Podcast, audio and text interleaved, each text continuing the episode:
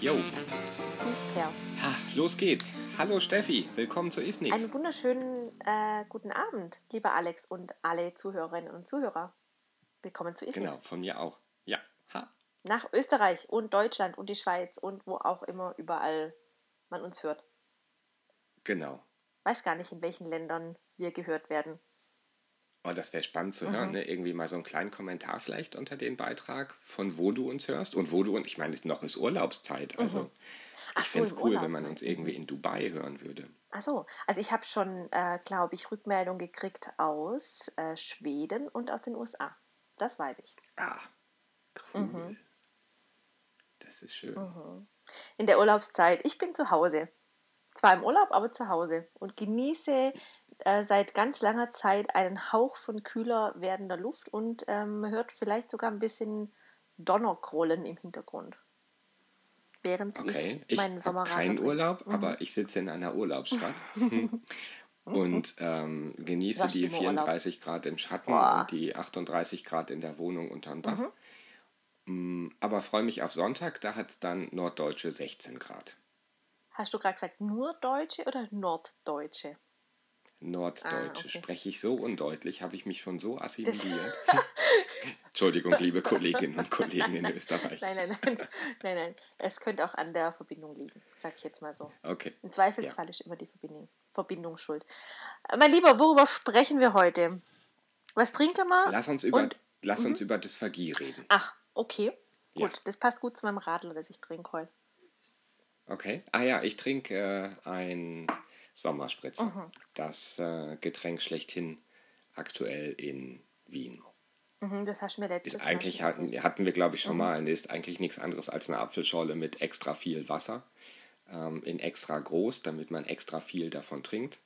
Und am Ende ungefähr die gleiche Wirkung hat, wie als hätte man drei gespritzte getrunken. Egal. Hä, Moment mal, du Ähm, hattest ja da, wie Apfelschorle.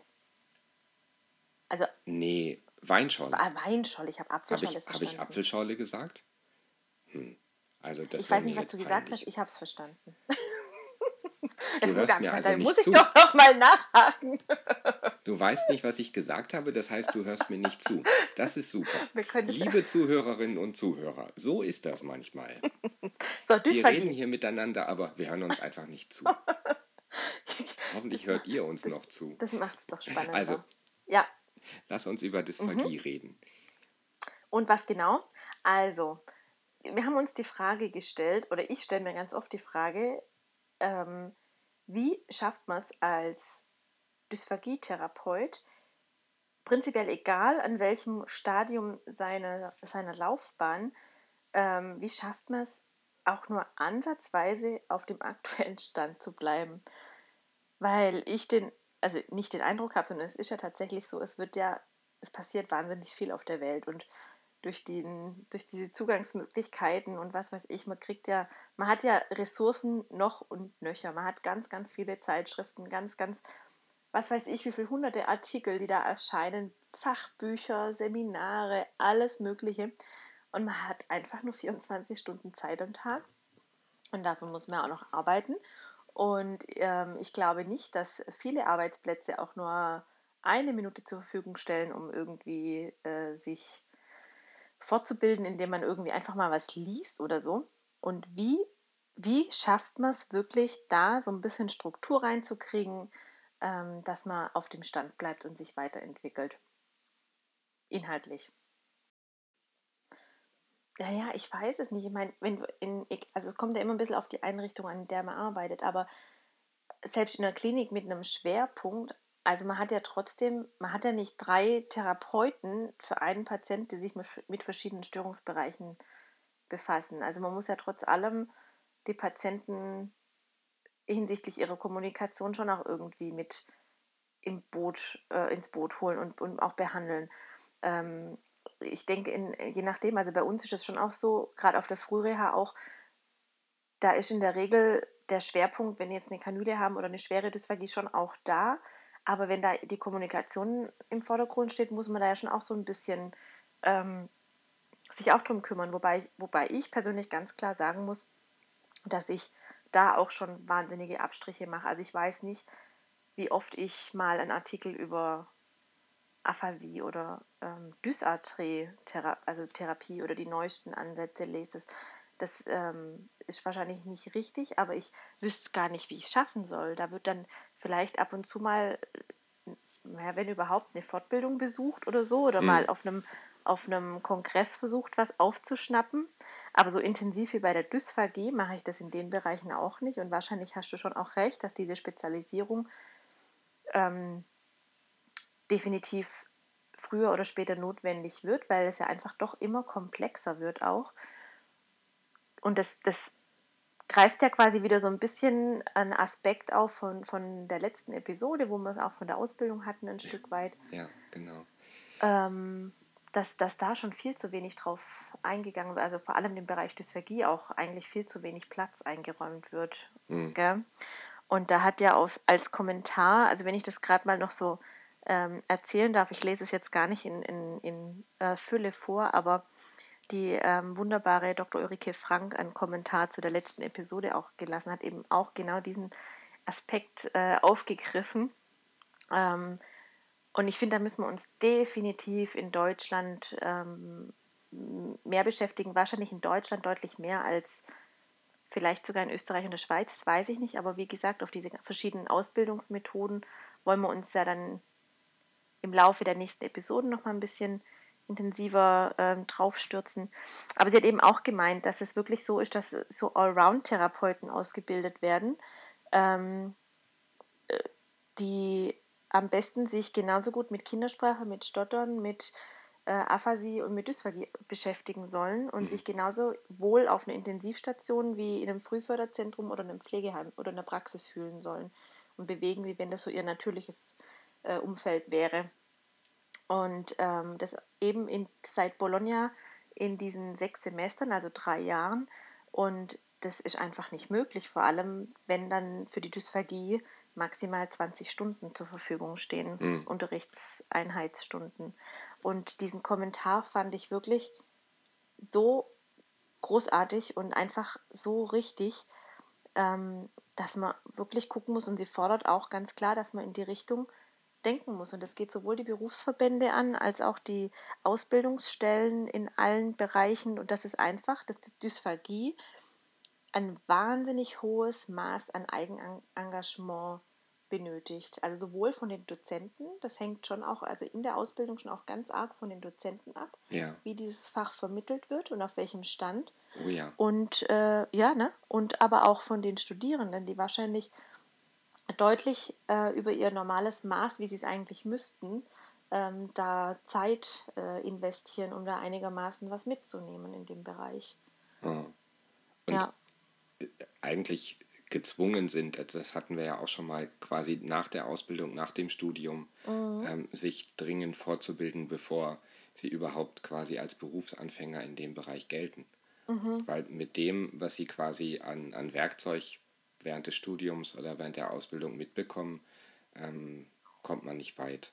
Und mhm. ist man eigentlich nur in sehr begrenztem Maß in der Lage, einen, einen guten dysphagiologischen Job zu machen, glaube ich.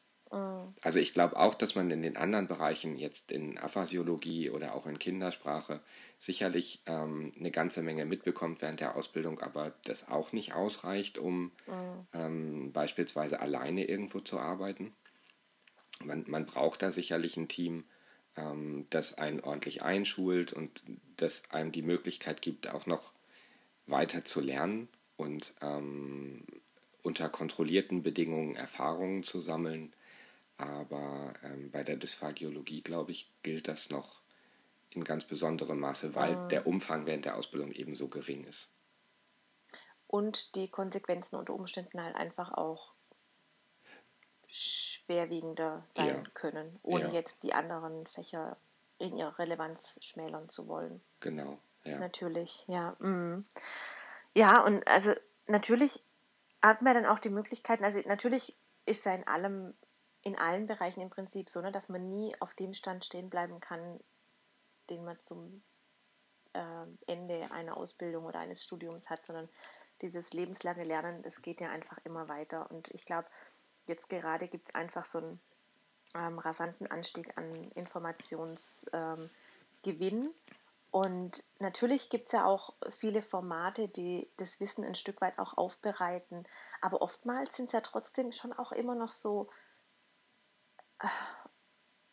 ich, ich will jetzt nicht sagen ältere Erkenntnisse, so traditionelle Ken äh, Erkenntnisse, die dann doch immer wieder weitergegeben werden, wo man auch nicht weiß, auf welchem Fundament sind, sind die jetzt ausgerichtet, was ist da mhm. die Evidenz dahinter und was sagt uns die Evidenz überhaupt? Also es ist ja schon auch Evidenz ist auch nicht gleich Evidenz und nur weil es irgendwo mal veröffentlicht wurde, heißt es ja noch nicht gleich, dass es ähm, das Maß aller Dinge sein muss. Nee, und, und, und dazu kommt, dass so hm. unglaublich viel veröffentlicht wird. Also Wahnsinn. Das, ähm, man, man muss ja nur mal die Dysphagia auf, aufschlagen. Ähm, mhm. Da werden einem zu so vielen, zum Teil wirklich unglaublich spezifischen Themen neue Studien angeboten. Wenn man die alle lesen wollen würde, mhm. ähm, dann wäre das ein Fulltime-Job, glaube ich. Ja, lesen und dann verstehen äh, und dann noch das quasi anwendbar zu machen für die Praxis. Also genau. das sind halt, das, es gibt ganz viele so Grundlagensachen, die ja so die Basis darstellen und das ist auch wahnsinnig wichtige Forschung, wo mhm. man jetzt aber als Praktiker und als Kliniker sagen muss, ja, das ist jetzt gut, dass es die Veröffentlichung gibt, aber was mache ich denn jetzt damit? Was mhm. kann ich denn jetzt damit mhm. machen? Und ähm, da quasi zu selektieren irgendwie, was, was, was taugt mir was für mein klinisches Handeln, weil man hat ja auch wirklich nicht die Zeit, erstmal stundenlang zu suchen und zu gucken. Und viele Fortbildungen sind halt auch nicht auf dem aller, aller neuesten Erkenntnisstand, sage ich jetzt mal. Ja, das so. stimmt. Und die Frage ist auch, also so, welchen, also ist es in Ordnung, wenn ich nicht immer die allerneuesten Studien und Publikationen kenne und wenn man, also diese, das, ich, ich, ich merke das schon, das beschäftigt mich schon auch, wenn ich dieses Gefühl habe, es gibt so viel zu wissen. Und ich ich muss nur meinen Stapel an ungelesenen Studien oder meinen Ordner im, im Computer, wo ich alles reinschmeiße, wo, ich, wo mir entgegenkommt, wo ich denke, oh, das ist total spannend, das muss ich mir unbedingt mal durchlesen, wenn ich Zeit habe. Genau. Und das ist einfach, dieser Stapel wächst und wächst und. Es ist einfach zu viel drin, ja. Ah, und dazu uh -huh. kommt ja noch, dass wenn man dann auch noch auf Tagungen geht, ähm, dass man dann quasi auch noch ähm, so eine Art Zukunftsmusik hört die das Ganze noch mehr verkompliziert. Man hat aus der Vergangenheit noch ganz viel aufzuarbeiten, weil da ähm, tolle Sachen veröffentlicht wurden oder neue Konzepte besprochen werden. Dann hat man seine Gegenwart, seine, seine Arbeitsrealität, in der man vielleicht ähm, immer noch nur begrenzt mit Masako, Mendelssohn-Manöver, Chaker und äh, intraoraler Stimulation arbeitet. Und Hoffentlich dann, nicht mehr. Ja, ja, ja. so und dann Art, hat man ähm, auf der anderen Seite durch die, die Zukunftsmusik aber irgendwie auch schon Ausblicke. Ähm, es werden mhm. Studien vorgestellt, die gerade laufen, wo man denkt, ja, ja, ähm, toll. Ähm, und am Ende hat man so viel gehört, dass man das, was irgendwie vor zwei Stunden war, schon wieder vergessen hat, weil man nicht so schnell mhm. nachgekommen ist ähm, sich die Quellen anzugucken oder sich ja.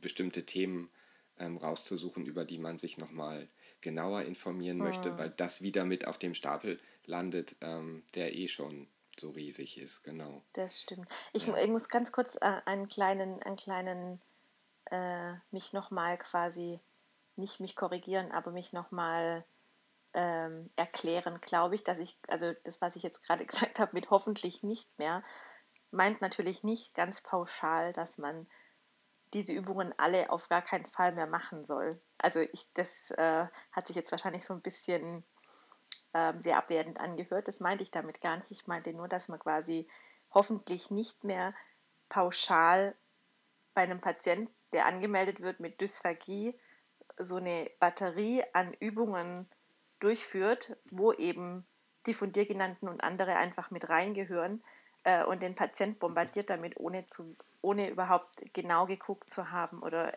Informationen zu haben, was das eigentliche Problem ist.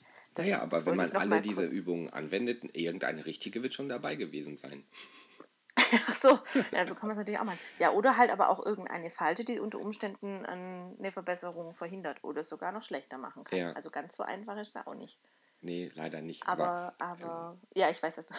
Und ich weiß, ich weiß auch, was du meinst. Ich hatte nämlich mhm. gerade heute einen Patienten, mit dem wir sehr ausführlich Masako gemacht haben, ähm, weil es ihm tatsächlich hilft. Aber nicht, weil das äh, eine Übung ist, die man leicht anleiten kann und wo man ähm, wenig ähm, zu tun hat als Therapeut, sondern eher, weil das äh, eine Übung ist, die ihm wirklich hilft.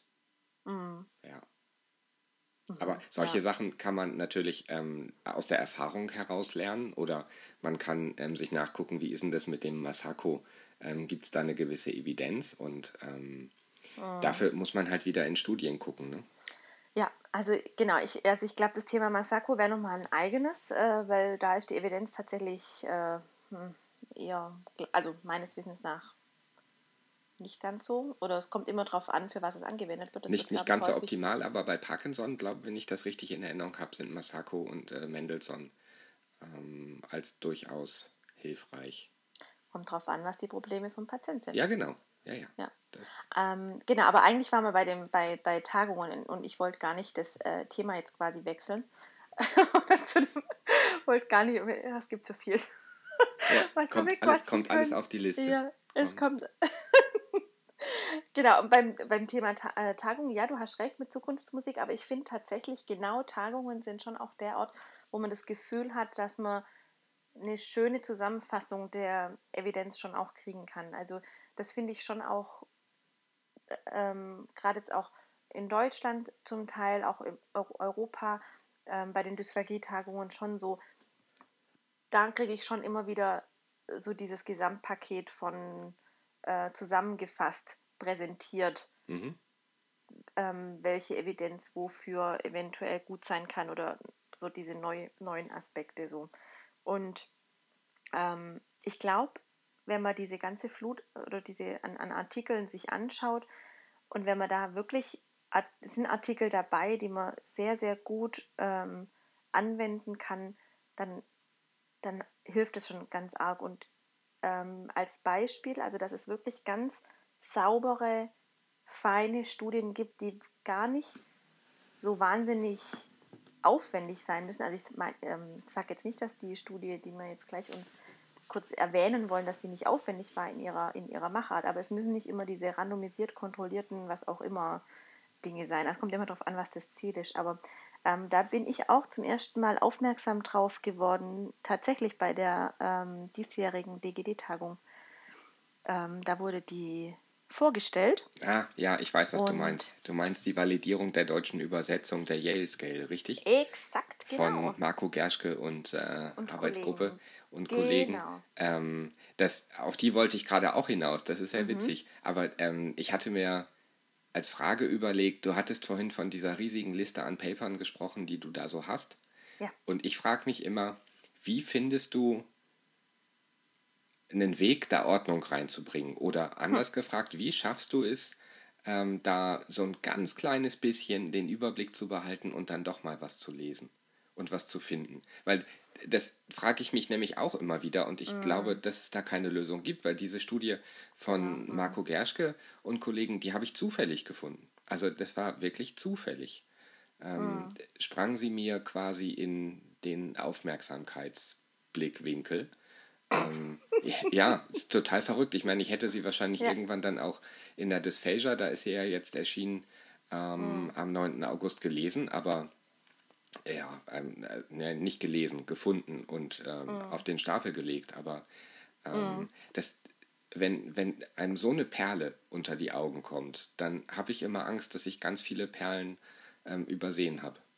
Ja, also äh, dem kann ich mich total anschließen. Ähm, gar nicht ist auch meine Antwort darauf. Also ich bin dem absolut nicht Herr. Also ich hab's, ich, ich sortiere die mir ähm, erstmal gar nicht und, und, und mache die mit äh, beschrifte die nach Autoren, Erscheinungsjahr und, und Titel mhm.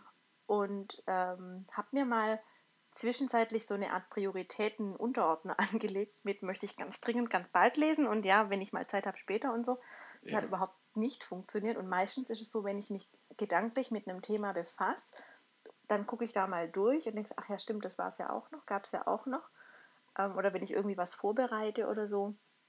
Ähm, und jetzt hier eben ähm, die Studie ähm, über die Yale ähm, Scale äh, habe ich jetzt für ein ganz aktuell für ein Skript quasi. Da hatte ich die englische Version drin und bin dann aufmerksam gemacht worden von der ähm, Andrea Hofmeier, dass es ja jetzt die deutsche Übersetzung eben gibt. Und dann ähm, hatte ich das ja schon auch im Kopf von, äh, von der, von der Tagung, ne? genau, Aha. dass es die gibt, aber nicht, dass die jetzt schon veröffentlicht ähm, wurde. Und es war jetzt tatsächlich wirklich großartig, dass äh, die ja noch nicht mal druckfrisch, kann man das ja noch nicht mal nennen, weil das ist ja die Online-First-Version, ähm, ja. wenn ich das äh, am, am, 9, also am 9. August ist sie online publiziert worden, genau. genau und ähm, mhm. erscheint dann in Irgendwann der in nächsten oder übernächsten Dysphagia dann genau. auch gedruckt, aber die erscheint ja auch nicht so oft. Mhm. Also oft sind es tatsächlich Empfehlungen, äh, die mich dann aufmerksam werden lassen. Ich finde auch ganz oft auf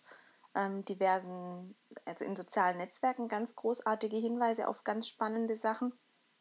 Ähm, die ich mir dann immer abspeichere und die ich dann auch manchmal lese und manchmal nicht. Bei der hier war es jetzt tatsächlich so, das hat mich jetzt so gefesselt, die habe ich jetzt wirklich sofort gelesen. Die, die hat es gar nicht in meinen Ordner geschafft. Ähm, die, die kann ich gleich ablegen quasi. Ja. wo, wo, du Netzwerke mhm. sagst, ähm, ich finde dieses, wie, wie heißt die Webseite ResearchGate, ähm, ist da eine ganz gute mhm. Möglichkeit, um so ein ganz kleines bisschen ähm, so eine eigene Filterblase für Paper zu hm. erstellen. Da kriegt ähm, man immer so Empfehlungen. Ne? Das ist so ein Wissenschaftler, soziales Netzwerk quasi, wo man sich vernetzen kann mit ganz unterschiedlichen Wissenschaftlern. Genau, und die Aktivität mhm. ist dann hm. nicht, ich veranstalte eine Party, sondern Aktivitäten sind da dann tatsächlich Forschung oder irgendwelche Projekte. Themen, mit denen man sich beschäftigt, mhm. Projekte. Mhm. Ähm, und denen kann man quasi folgen und ähm, wird dann auf dem Laufenden gehalten und anhand der Forscher oder ähm, Leuten, Kolleginnen und Kollegen, denen man da so folgt und anhand der, der Paper, die man da so liest oder denen man folgt oder der Projekte und so weiter, entwickelt halt diese künstliche Intelligenz, die hinter ResearchGate steht, ähm, Empfehlungen, die einem dann quasi so wie Amazon ähm, Kunden kauften auch beziehungsweise bestimmt wollen sie mhm. dieses T-Shirt kaufen, ähm, bestimmt wollen sie dieses Paper lesen. Das mhm. ist vielleicht eine Sache, ähm, die auch ganz gut sein kann, setzt allerdings auch voraus, dass man sich da mit beschäftigt Anmeldet. und tatsächlich dann aber auch Leuten folgt, mhm. ähm, äh, Projekte nicht unbedingt mitmacht, aber ähm, schon auch den Projekten folgt und daran beteiligt ist im Sinne von, dass man kommentiert, dass man Rückmeldungen, dass man Nachrichten schreibt und so weiter, damit diese künstliche Intelligenz eben mitkriegt, ja, hier, Alex, ähm, du hast dich für Yale Scale interessiert, zufällig ähm, gibt es da jetzt eine deutsche validierte Version von. Mhm. Ja, da gibt es, also solche Sachen gibt es in, in ganz verschiedenen Bereichen. Also ich nutze zum Beispiel als ähm, Literaturverwaltungsprogramm ähm, Mendeley. Mhm. Also da machen wir jetzt voll viel Werbung, gell? Also, wir kriegen kein Geld dafür, dass wir diese Werbung machen. Ähm, Na, wir also machen den Piep rein und wenn die Firmen uns dann Geld geben, dann machen wir das. Aber Piep man darf rein. das schon sagen, oder? Ach so, also, man darf das schon sagen, oder? Ich finde es also sogar muss, ganz Oder muss gut. ich jetzt sagen, oder muss ich jetzt sagen, es gibt auch noch Endnote und Citavi und weiß der Geier was alles? Ich habe keine also Ahnung. Also ich zum Beispiel Na, verwende Papers. Damit ah. hätten wir dann ja schon zwei. und, und über, ähm, genau, und von Mendeley kriege ich auch immer wieder mal aufgrund meiner Artikel, die ich da quasi drin habe und abspeicher und was auch immer, kriege ich da auch immer wieder Hinweise, das und das und das könnte interessant sein. Ja. Wobei da bisher jetzt wirklich selten so Volltreffer dabei waren, wo ich sage, ja genau, das, das, genau den Artikel habe ich jetzt gesucht. Ja, aber die, ja. dieses ResearchGate ist da wirklich gut, weil sie ähm, mhm. eine, eine wirkliche, eine reine Online-Community sind und dadurch mhm. halt ähm, künstliche Intelligenzen besser trainieren können.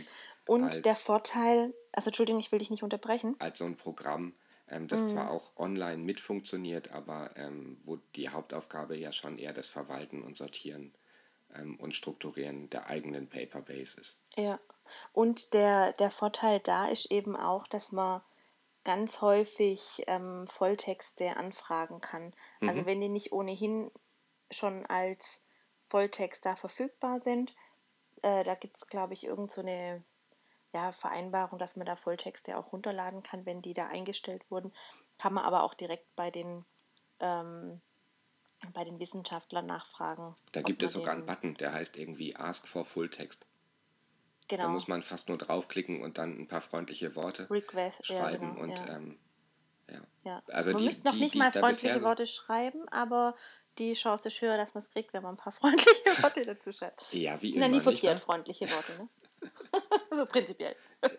Prinzipiell ist das äh, das, was uns in der Kommunikation ausmacht, oder? Dass wir in der Lage sind, ähm, freundlich zu fragen und ähm, genau. auch vielleicht Danke zu sagen. Verflixt nochmal.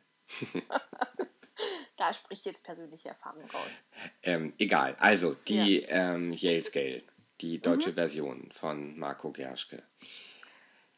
Ja, also ich, warum ich das so gefreut hat oder warum ich das so toll finde, weil es einfach wirklich ein, wie ich finde, wirklich ein ganz gelungenes, feines, ähm, methodisch wirklich sauberes, soweit ich das beurteilen kann, Vorgehen war, um diese Skala, also diese Residuenskala, also die Yale Pharyngeal Residues Severity Rating Scale, wie sie im Original heißt, ähm, beschreibt im Rahmen der FIES ähm, die Menge an Residuen äh, in den Vallecula und in den Sinus piriformis.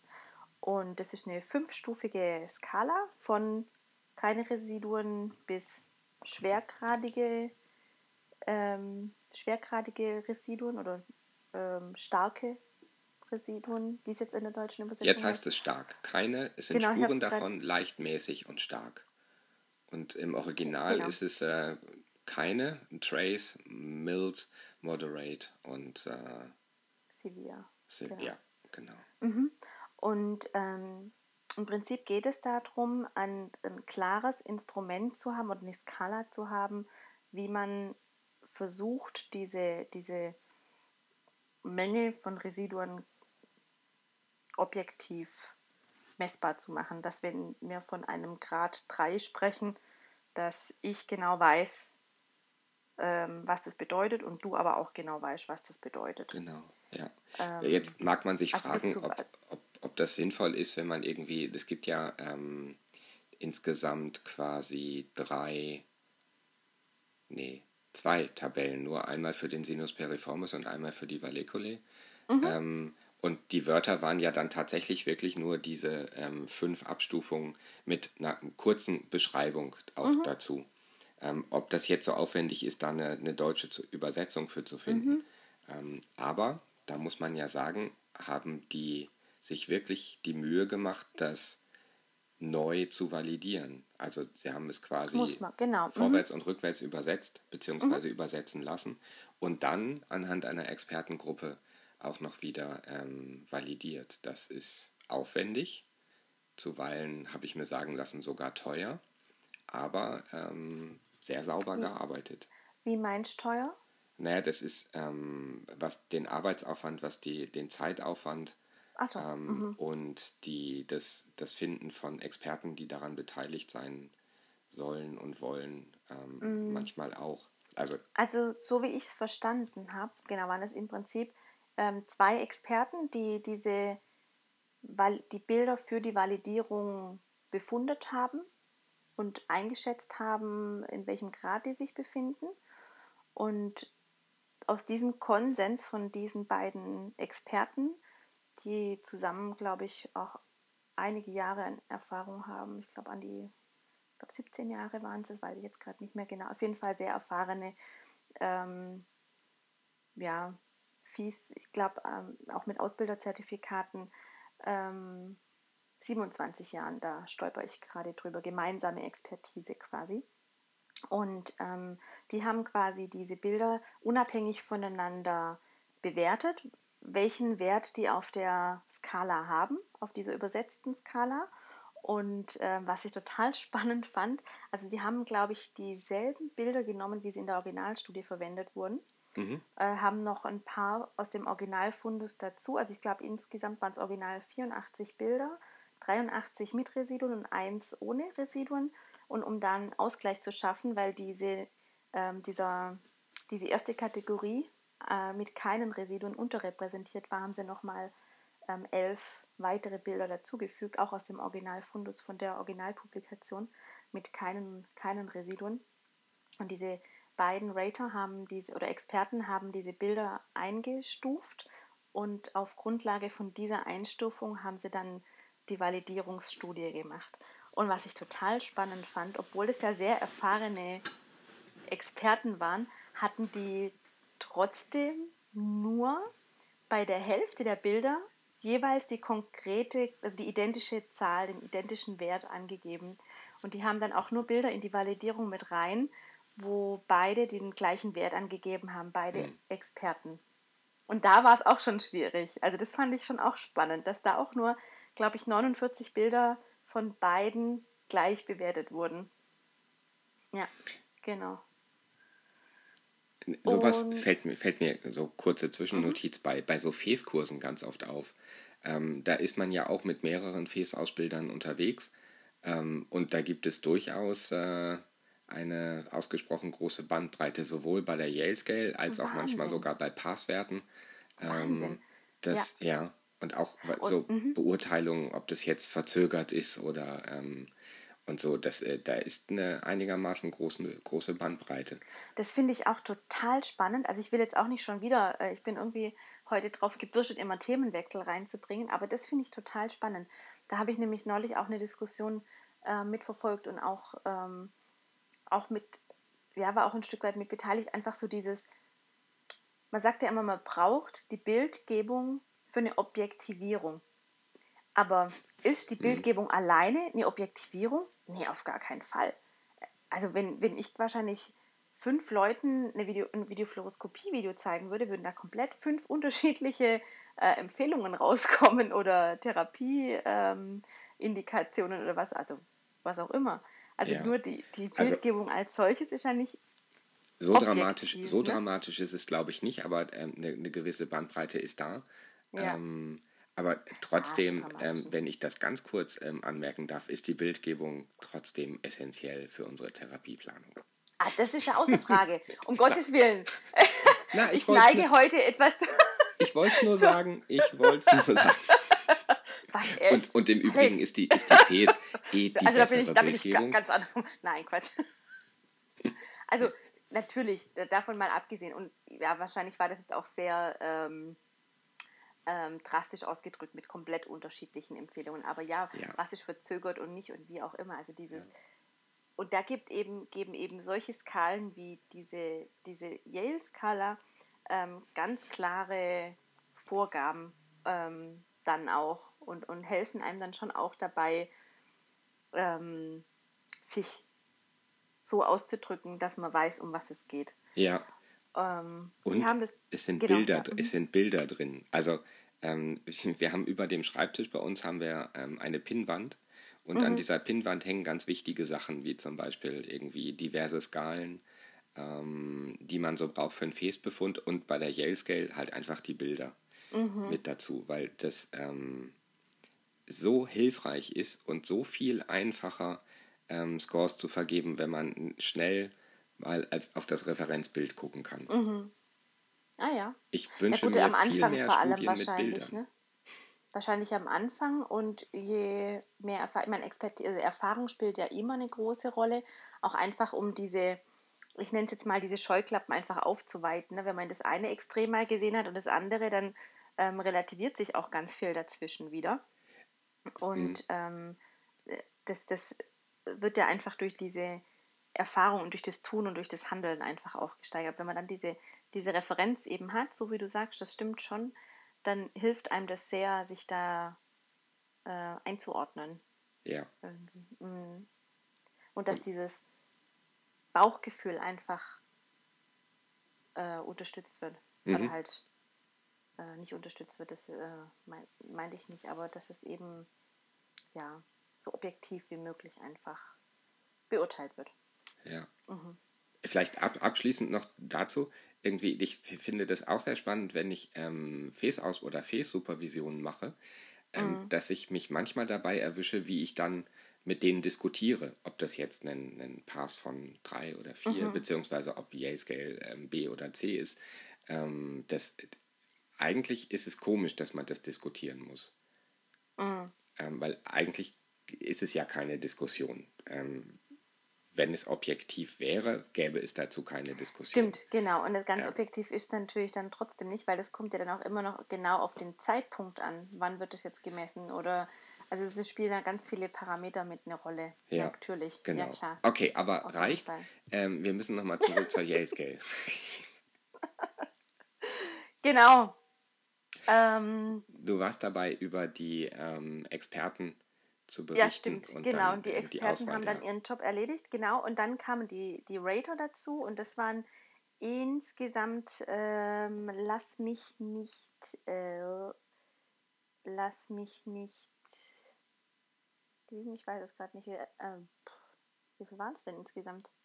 28 ähm, waren es und die haben sie in verschiedene Gruppen eingeteilt. Also die mussten äh, definitiv äh, ein Jahr eher Erfahrung im, in FIS haben und das, die waren aus verschiedenen Einrichtungen in Deutschland und die haben die dann eingeteilt in die Kollegen, die ähm, eher wenig erfahren sind, also mit weniger als fünf Jahre praktische Erfahrung und, und die, die erfahren sind mit mehr als fünf Jahren. Und jeweils die Hälfte aus jeder Gruppe hat ein äh, Anleitungsvideo erhalten, eben genau mit Beispielbildern im Rahmen eines Videoformats, wo nochmal genau erklärt wurde, was die Skala ist und wie sie zu bewerten ist.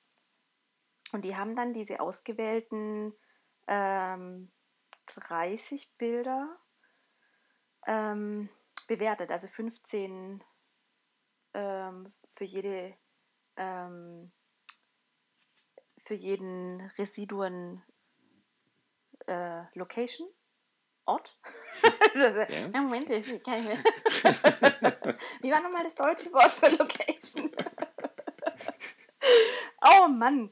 Und ähm, also genau für die Valleculae und Sinus Piriformis und haben das dann anhand von der deutschen Übersetzung ähm, bewertet. Mhm. Und die Ergebnisse waren vergleichbar mit der ursprünglichen Studie, nämlich sehr, sehr gut. Also sowohl die ähm, Konstruktvalidität, ähm, also dass es wirklich auch das äh, messen soll, quasi, was es, oder das misst, was es messen soll. Dann aber auch die Intra-Rater-Reliabilität und die Inter-Rater-Reliabilität ähm, haben sie berechnet und die war in allen drei Bereichen war das ähm, wirklich sehr, sehr gut. Sehr gute Ergebnisse. Von gut bis ex exzellent. Und ähm, die haben quasi zum einen die Gruppen miteinander verglichen. Und interessant war es, dass es keinen Unterschied gab zwischen den erfahrenen und unerfahrenen Kollegen, aber wohl ähm, leichte Unterschiede zwischen den Trainierten und Nicht-Trainierten. Also dass die, die das Anleitungsvideo gesehen haben, in der Regel eine höhere Übereinstimmung hatten als die, die das nicht gekriegt haben. Ich sag ja, es ist durchaus sinnvoll, die Bilder der Yale Scale über den Schreibtisch zu pinnen. Mhm.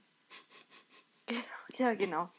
Genau, und also ich finde einfach, dass das ein, ein ganz großartiges Beispiel ist für eine, für eine wirklich gelungene Arbeit, die auch einen ganz klaren klinischen Nutzen hat, weil diese Skala einfach ähm, wunderbar eingesetzt werden kann, weil nach Residuen schaut man ja auch ohnehin und, ähm, und kann es einfach ganz klar definieren, weil was, was bedeutet wenig ähm, wenig Residuen oder was bedeutet viel. Da hat jeder eine andere Definition davon. Natürlich muss man trotzdem immer noch gucken, das beschreibt die Skala ja nicht, wie gehen die Patienten damit um. Also was machen die Patienten mit den Residuen? Das ist ja einfach nur eine Mengenbeschreibung. Ähm, also kriegen sie es dann abgeschluckt oder nicht oder kommt es dann doch zu einer Aspiration postdeglutitiv oder wie auch immer. Aber trotz allem gibt es wirklich eine gute, einen guten Wert, ja.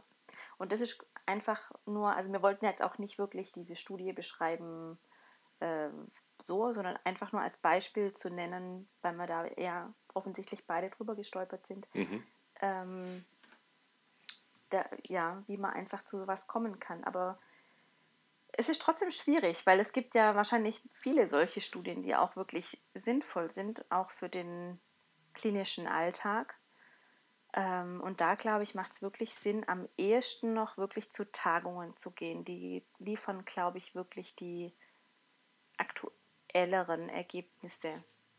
Das stimmt. Oder ähm, wenn man vielleicht irgendwie, weiß ich nicht, manche sind ja bestimmt auch bei Twitter unterwegs, ähm, da gibt Mhm. das es stimmt. einen Journal Club.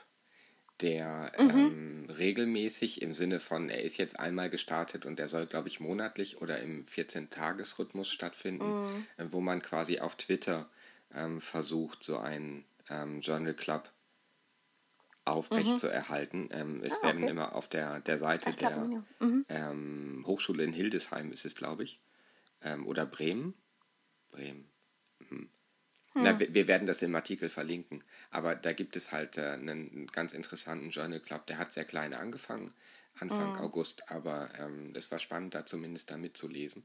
Es gibt immer einen Artikel, ähm, da hat man dann, ich glaube, so zwei, drei Tage Zeit, den zu lesen, ähm, sich über bestimmte Fragen Gedanken zu machen, die im Vorfeld veröffentlicht werden und dann wird da online auf Twitter drüber diskutiert.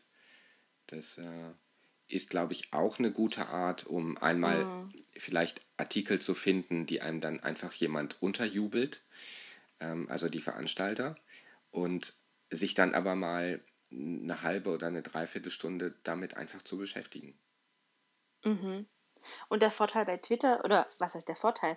Äh, die Herausforderung, nenne ich es mal, bei Twitter ist ja, dass man wirklich nur eine begrenzte Anzahl an Zeichen zur Verfügung ja, hat, genau. um zu diskutieren. Man muss wirklich auf den Punkt kommen genau, und kann nicht ja. viel drumherum ähm, sprechen. Nee, aber man, man hat durchaus Zeit, sich dann ähm, auf seine 140 oder 280 Zeichen ähm, zu konzentrieren. Und man kann dann ja auch mal mit Abkürzungen und mit äh, Emojis arbeiten. Das wäre es, oder? Wir diskutieren Artikel nur noch über Emojis. Ja. Genau. Ja, ähm, das, wenn man da so einen kurzen Exkurs in die Linguistik machen wollen ja. würde, es gibt einen Sprechwissenschaftler, ähm, mhm. Anat Anatol Stefanovic, glaube ich, aus Berlin, ähm, mhm. der hat auf, auch auf Twitter einen, einen sehr spannenden Account, weil er sehr, sehr viel mit äh, Emojis macht und in dem Bereich auch forscht, wie sie die Kommunikation verändern und tatsächlich bereichern. Ähm, mhm. Und also ich glaube, dass das sogar ginge, eine Diskussion nur mit Emojis zu führen, gerade wenn jetzt im September nochmal wieder 50 neue rausgehauen werden. Das ist ja mittlerweile ist so? ähm, nicht so, dass es irgendwie nur fünf verschiedene Smileys und alle Flaggen der Welt gibt, sondern ähm, mhm.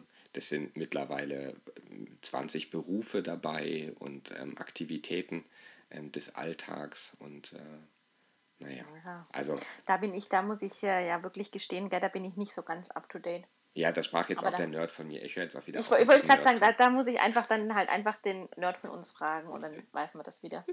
Genau. Ich, glaub, ich war das, neulich das, schon das, total geflasht, dass es Verlinke ich vielleicht Farben auch ähm, ja? im Artikel einfach nur so, weil das, ähm, wo wir gerade am Anfang darüber gesprochen haben, dass man so gezwungen ist, ein dysphagiologischer Fachidiot zu werden und das andere so ein bisschen über Bord zu werfen. Ist das eine Geschichte, ähm, die einen vielleicht über das Interesse an Sprache, an Kommunikation, an Semantik doch nochmal wieder in die Aphasiologie zurücktreibt, um auch mhm. da nochmal wieder ein bisschen was zu lesen? Ja, auf jeden Fall. Spannend auf jeden Fall, ja, genau. Aber ähm, nicht, nicht, nichtsdestotrotz gibt es trotzdem nicht wirklich das Patentrezept, wie man Ordnung in äh, Literaturwust ja. bringt oder wie ja. man wirklich relevante ähm, Artikel rausfiltern kann, außer mhm. sich wirklich damit zu beschäftigen. Ich finde da tatsächlich auch ähm, manche Facebook-Gruppen wahnsinnig hilfreich und inspirierend und interessant.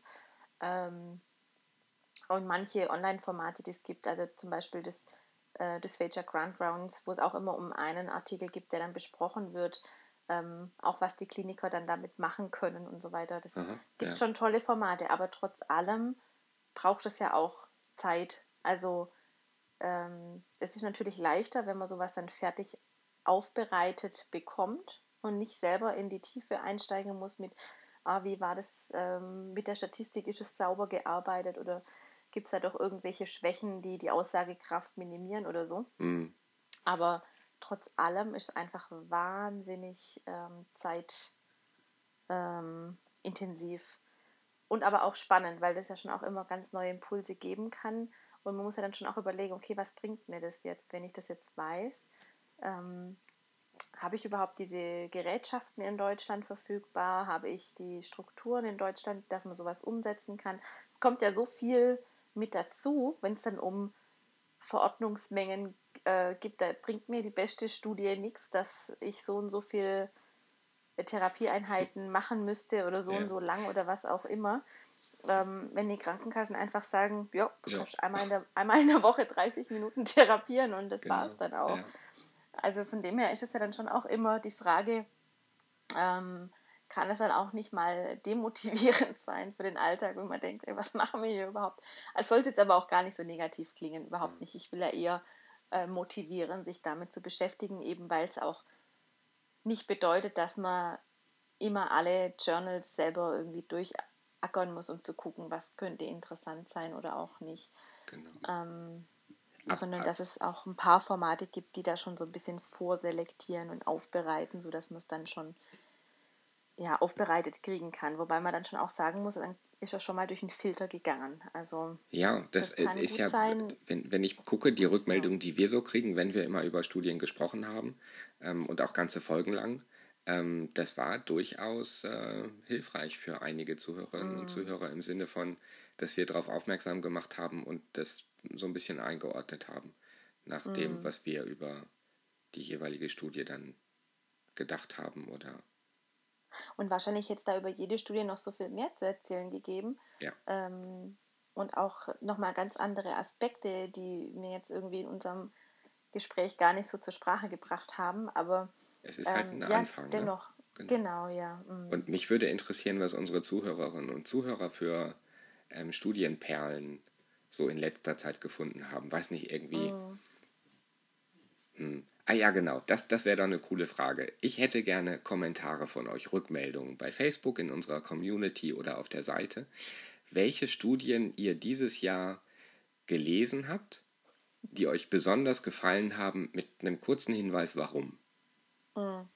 Ja, müssen ja gar nicht aktuelle sein, gell? Also Nö. manchmal findet man auch wirklich eine ältere Studie, die aber so einen Grundpfeiler darstellt. Genau, auch also keine Studie so jetzt aus diesem Jahr, sondern dieses Jahr gelesen. Okay. Ich mhm. glaube, das ist so eine Sache, an die das kann man sich vielleicht noch erinnern. Ich konnte mich nicht mhm. erinnern, was ich irgendwie letztes Jahr Anfang des Jahres für eine Studie gelesen habe. Aber ähm, halt irgendwie so dieses Jahr schreibt uns mhm. einfach irgendwie. Und vielleicht sind äh, dann für uns mal ein paar Perlen dabei, wo man denkt, ja, das ist cool, das lese ich jetzt. Und ähm, äh, ja, auch der Hinweis noch, wo wir heute sowieso schon so eine Werbesendung sind. Wenn ihr Zugriff haben wollt auf die Dysphagia, dann habt ihr die Möglichkeit, ähm, Mitglied in der European Society for Swallowing mhm. Disorders zu werden unter mhm. myessd.org. Mhm. Das kostet im Jahr 80 Euro. 80 Euro. Mhm. Ja, genau. Aber dafür habt ihr Zugriff auf äh, die gesamte Dysphagia aus dem Springer Medizin Verlag. Alle bisher und, erschienenen Ausgaben genau. und alle mhm. zukünftigen. Und zwar im Volltext direkt zum Runterladen. Genau, und dann gibt es da noch einige Webinare, die man sich auch noch angucken kann. Und man kann günstiger zur Jahrestagung eben dieser Gesellschaft fahren, so wie ich das im September äh, machen werde und nach Dublin fahren werde für eine Woche. Genau, ich leider nicht, aber mhm. ähm, es gibt ein Webinar, schön, dass du es gerade ansprichst, mhm. ähm, das in Dublin abgehalten wird und live übertragen wird ähm, auf der Webseite von der European Society for Swallowing Disorders. Und Aber diese, ich glaube nicht nur für Mitglieder, ne? oder? Das ist, glaube ich, für alle geöffnet, diese Webinars, oder ist es für Mitglieder? Das weiß ich jetzt Das weiß ich auch nicht genau, aber wenn mhm. ihr zum Beispiel in Wien wohnt, ist es immer super, ähm, sich mhm. mal auf der Facebook-Gruppe anzugucken, weil der geschätzte Kollege Björn Degen ja. nämlich im AKH immer die Webinars quasi auf die große Leinwand projiziert. Viewing, und es gibt das immer einen super. klitzekleinen Vortrag vorher. Mhm. Ähm, oder was heißt immer, das ist zumindest der Plan. Und dann sogar, so der Verband Logopädie Austria mitspielt, ein Fortbildungspunkt. Und das Webinar Schön. zum Zugucken. Toll.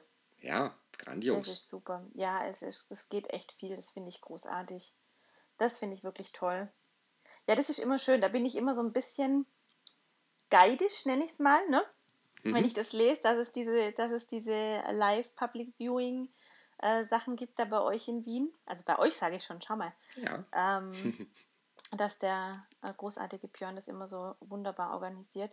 Ähm, weil dadurch entspannen sich auch nochmal ganz andere Diskussionen. Und dieses Digitale ist wirklich großartig und toll. Und ich glaube, da passiert in Zukunft auch noch ganz arg viel Es muss dann wirklich nur noch irgendwann mal auch dazu kommen, dass man auch diese Online-Geschichten als Fortbildungspunkte anrechnen kann. In Deutschland ist es nämlich tatsächlich nicht so. Mhm.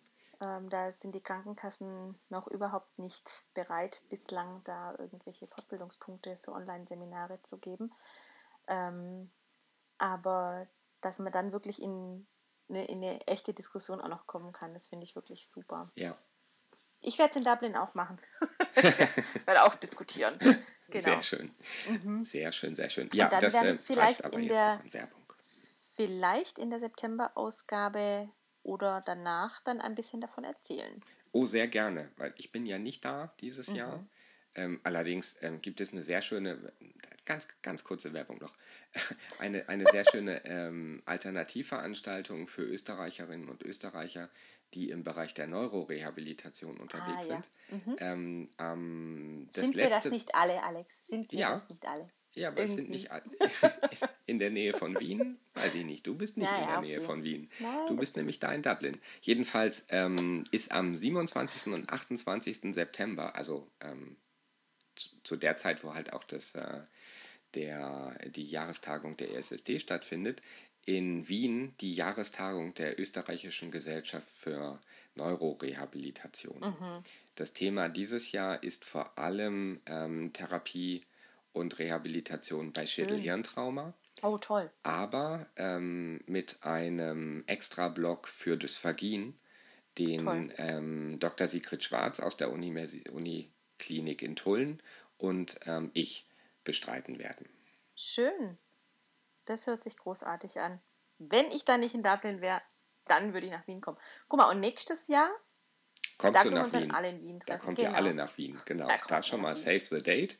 Ähm, mhm. nächstes Jahr September ESSD Jahrestagung in der lebenswertesten Stadt der Welt. Jetzt auch von der zweiten wichtigen Zeitschrift veröffentlicht. In ah. Wien, genau. Von ja, äh, jetzt reicht es wirklich an Werbung, oder? Ja. Genau. Absolut. Also wenn wir noch mehr Werbung machen sollen, dann ähm, muss uns irgendjemand dafür eine Kaffeemaschine spendieren. Oh, also ja. dir und mir. und ich komme nach Wien. Zum Beispiel nächstes Jahr. Nee, Spaß. Okay, super, wunderbar. Also dann äh, werden wir uns jetzt wieder unseren Ordnern mit unsagbar viel Literatur widmen. Nein, genau. heute nicht mehr. Nee, heute nicht mehr. Nein. Aber ähm, das, du hattest das am Anfang nur so ganz kurz angesprochen. Ähm, wir haben ja nochmal kurz was über die, die Fülle der Themen ähm, während der Ausbildung, während des grundständigen so, Studiums ja. ähm, gesprochen. Da, liebe Zuhörerinnen und Zuhörer, haben wir einen grandiosen Plan für die nächste Zeit. Nicht, dass uns ja. die Themen ausgingen, aber ähm, uns ist aufgefallen, dass das wohl ein doch größeres Thema ist, als mhm. äh, wir das irgendwie angenommen haben. Und wir wollen dem den nötigen Rahmen geben und wollen über Ausbildung, natürlich ja. Schwerpunkt Dysphagiologie reden, ähm, mit Betroffenen. Betroffen hört sich aber ganz schön. Betroffene und deren Angehörigen. Nein, nein. Also, ja, genau.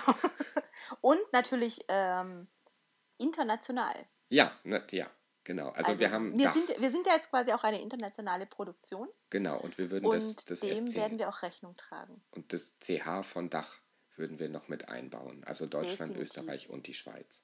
Ja, definitiv. Genau. Und da wird es sicherlich auch noch ein spannendes Format dazu geben. Genau.